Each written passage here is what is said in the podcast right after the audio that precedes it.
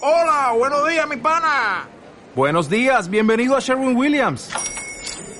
¡Ey! ¿Qué onda, compadre?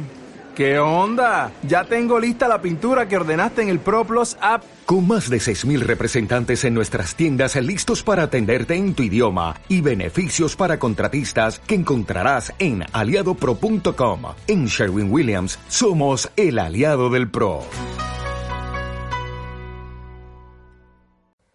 Buenas, oyentes. Aquí estamos nuevamente en otro programa de El Espacio ¿Abril? y Miguel.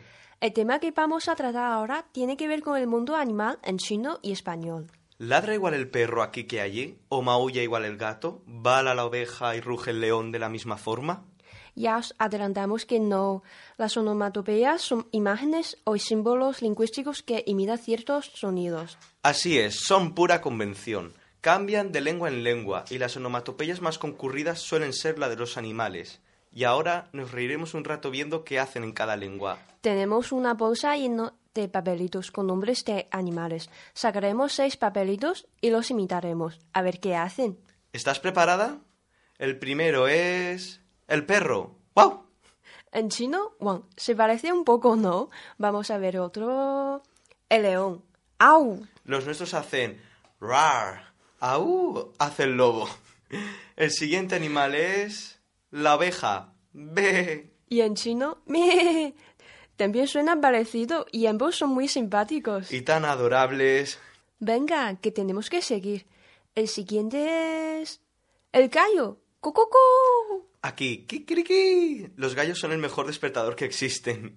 ¿Y cómo hará la rana? Crack, crack. En chino es guagua, más o menos como hace el pato en España, que en chino hace cacacac. Aquí cacaca puede ser otra cosa. Bueno, y el último animal, ¿cuál será? El grillo. Cri, cri, cri. Ch, ch, ch. Parece que mandamos a callar.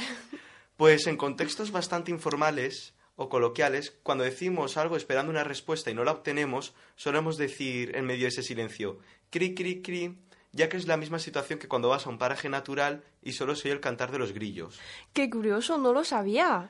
Filoyentes, nuestro tiempo se acaba y no podemos deleitaros más con este juego de animales. Es una pena. Y esperamos que hayáis echado unas risas y aprendido que las onomatopeyas son signos arbitrarios que se codifican de forma diferente en cada lengua. Hasta la próxima, os esperamos en el espacio.